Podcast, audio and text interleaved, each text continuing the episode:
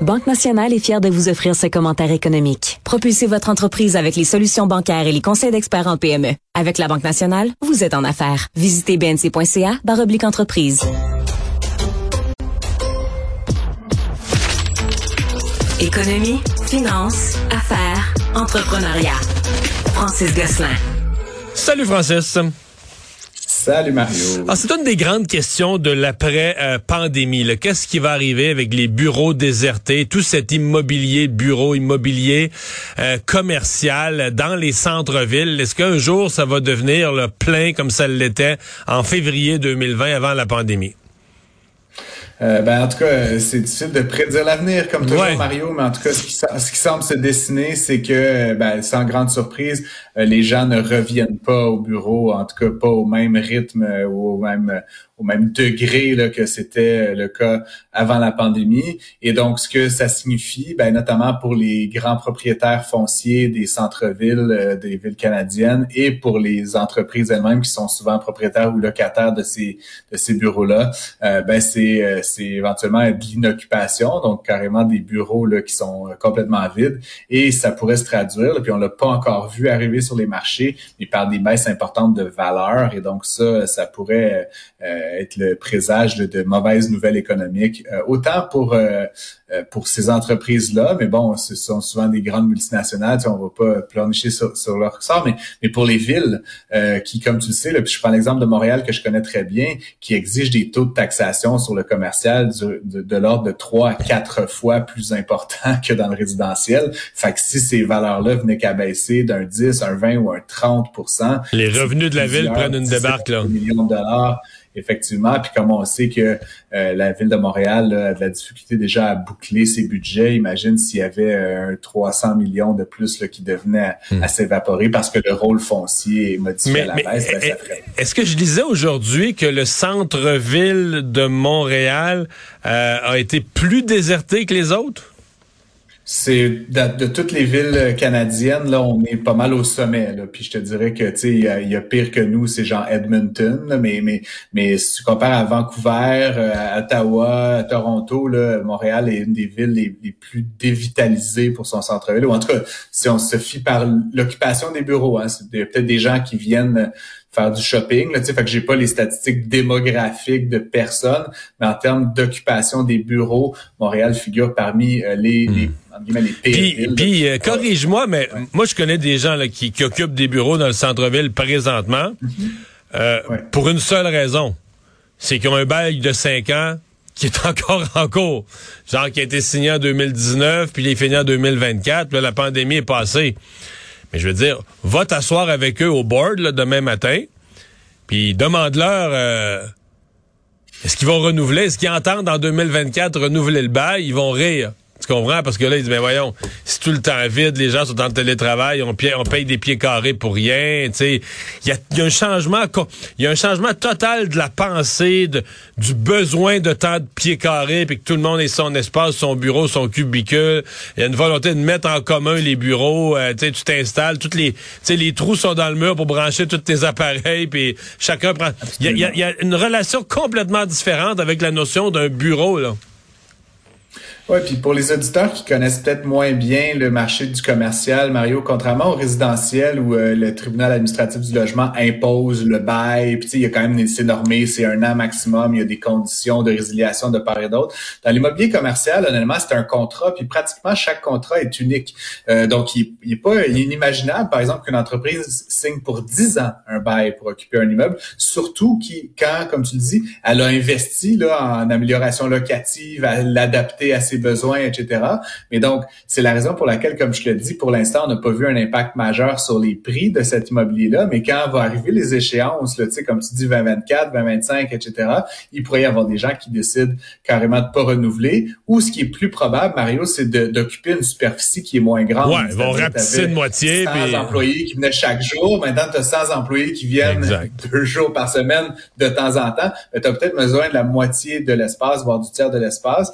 Et donc, ça fait que ben, il y a ces deux tiers-là qui vont être libérés. Et, donc, le Journal de Montréal en rendait compte là aujourd'hui notamment, mais il y a une étude d'Altus, qui est un grand bureau d'analyse de l'immobilier, qui prévoit que le taux d'inoccupation pourrait passer de 17 donc à peu près un, bureau sur cinq actuellement là, en pied carré, à 29% dans les prochaines années. Et ça, Mario, c'est comme beaucoup d'inoccupation.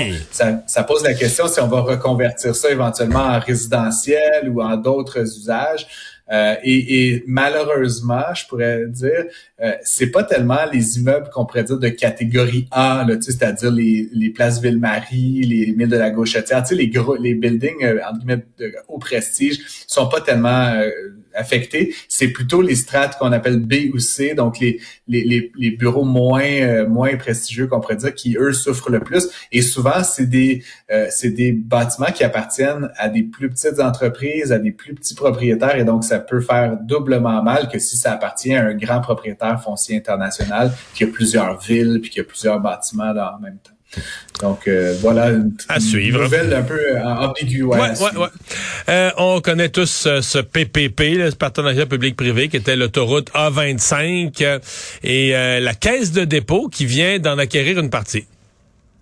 Oui, effectivement, ben c'est euh, c'est une intéressante nouvelle, Mario, parce que tu sais, je, je, me suis plongé un peu dans le dossier euh, en préparant aujourd'hui, mais donc la caisse de dépôt et placement a fait l'acquisition de, de, de, la moitié du pont de l'autoroute 25. Là, je, ça dit pas si c'est la moitié gauche ou la moitié. Quelle voie appartient à la caisse, on ne sait pas ça. Ouais, c'est ça, exactement. J'espère que c'est pas la voie de secours. Mais, euh, mais ce qui est intéressant, en fait, c'est qu'elle met la main là-dessus pour la somme de 355 millions, ce qui est quand même à peu près 15-16% de moins que ce qu'avait payé le propriétaire précédent. Donc, c'est, entre guillemets, un bon deal.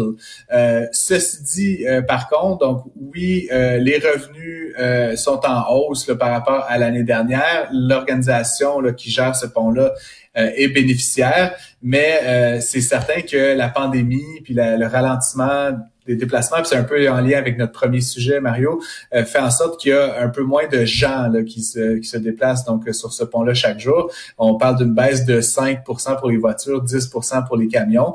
Et donc, tu sais, le, pari de la caisse éventuellement, ben, c'est de générer cette rentabilité-là dans la durée. Mais pour ça, il va falloir que des gens continuent à emprunter euh, ce pont-là. donc, il va falloir encore une fois le, voir si dans les faits, c'est un c'est un, un, voyage, un, un, un acte routier pardon, qui, qui favorise, favorise les voyages. faut savoir, Mario, que le pont de la 25, je, parle en connaissance de cause, euh, est gratuit pour les véhicules électriques. ah oui? fun, fact.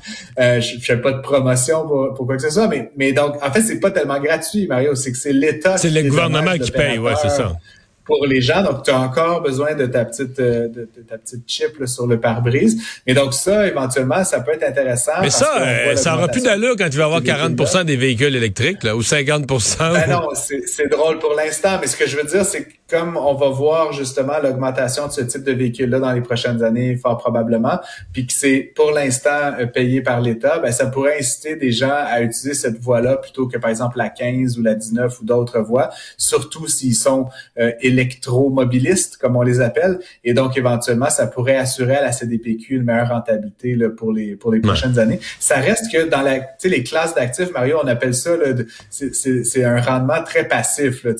C'est du euh, presque du revenu fixe. C'est-à-dire que c'est pas quelque chose qui va tripler de valeur ou quoi que ce soit. C'est un rendement année par année par année, un peu à perpétuité. Tant que tant que le pont se tient, euh, ça générera des profits puis des rendements pour la caisse.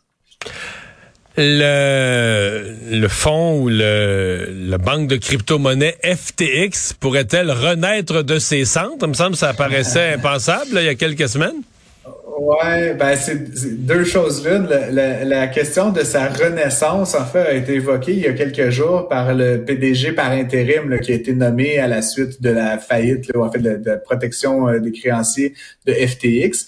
Euh, la, la, place d'échange, comme on l'appelle, qui, qui, qui, était spécialisée dans le domaine des crypto-monnaies. Et donc, ce monsieur John Ray III, hein, ne se prend pas pour un 7-up flat, certainement, euh, et, donc en charge de l'organisation depuis euh, depuis euh, quelques quelques semaines, maintenant deux mois. Et donc, il a évoqué la possibilité que s'il était capable de restructurer l'affaire, de recapitaliser l'organisation, qu'il pourrait qu'elle pourrait renaître, parce qu'il y a encore évidemment une demande pour des transactions dans l'univers des crypto-monnaies. Puis comme tu le sais, Mario, je sais pas si tu suis ça un peu, mais le Bitcoin a repris énormément de sa valeur, plus 50% par rapport à son creux de décembre.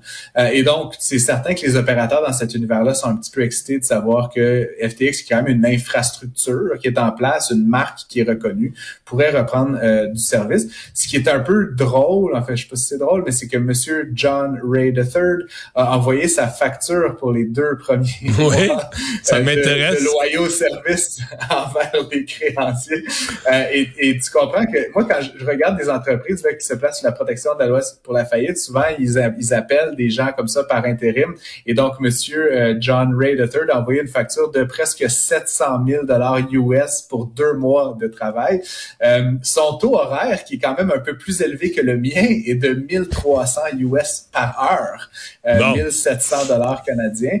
Et il dit je le crois, c'est probable qu'il travaille 75 heures par semaine.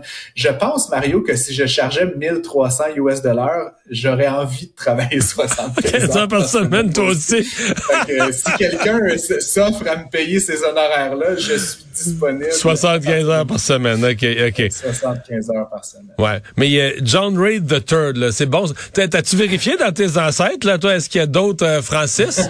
Parce que ça pourrait t'appeler euh, Francis II, Francis III, euh, comme, le, comme le roi. Il n'y a, pas eu de Francis, non. Euh, il y a le ah. premier Gosselin là, de l'île d'Orléans, Gabriel Gosselin, Mario. mais il n'y a, pas de Francis dans la chaîne qu'on pourrait t'appeler Francis, Francis II, Francis III. Ça, ça serait prestigieux à chaque chronique économique. Là. Juste pour ceux que ça intéresse, ceci dit, Monsieur John Ray III peut bien générer des honoraires comme ceux-là. C'est quand même la personne qui a été en charge, notamment de toute la, liquidation, en fait, du recouvrement autour de Enron. Tu sais, donc c'est vraiment quelqu'un, tu je blague, c'est, évidemment c'est beaucoup d'argent, mais, mais c'est quelqu'un qui, qui a une expertise assez rare dans le monde, tu sais, de prendre des espèces d'immenses conglomérats comme ça, de milliards de dollars, puis de remettre ça un petit peu droit là, pour hmm. s'assurer de maximiser le retour pour les actionnaires. ça frappe l'imaginaire, quand même. Est-ce qu'on sait s'il y a... une expertise que je n'ai pas? Est-ce qu'on sait s'il y a un fils qui s'appelle John aussi? John Ray IV. je, je, vais chercher ça, je te reviens bon, avec ça Salut à demain. ouais, c'est ça. Salut.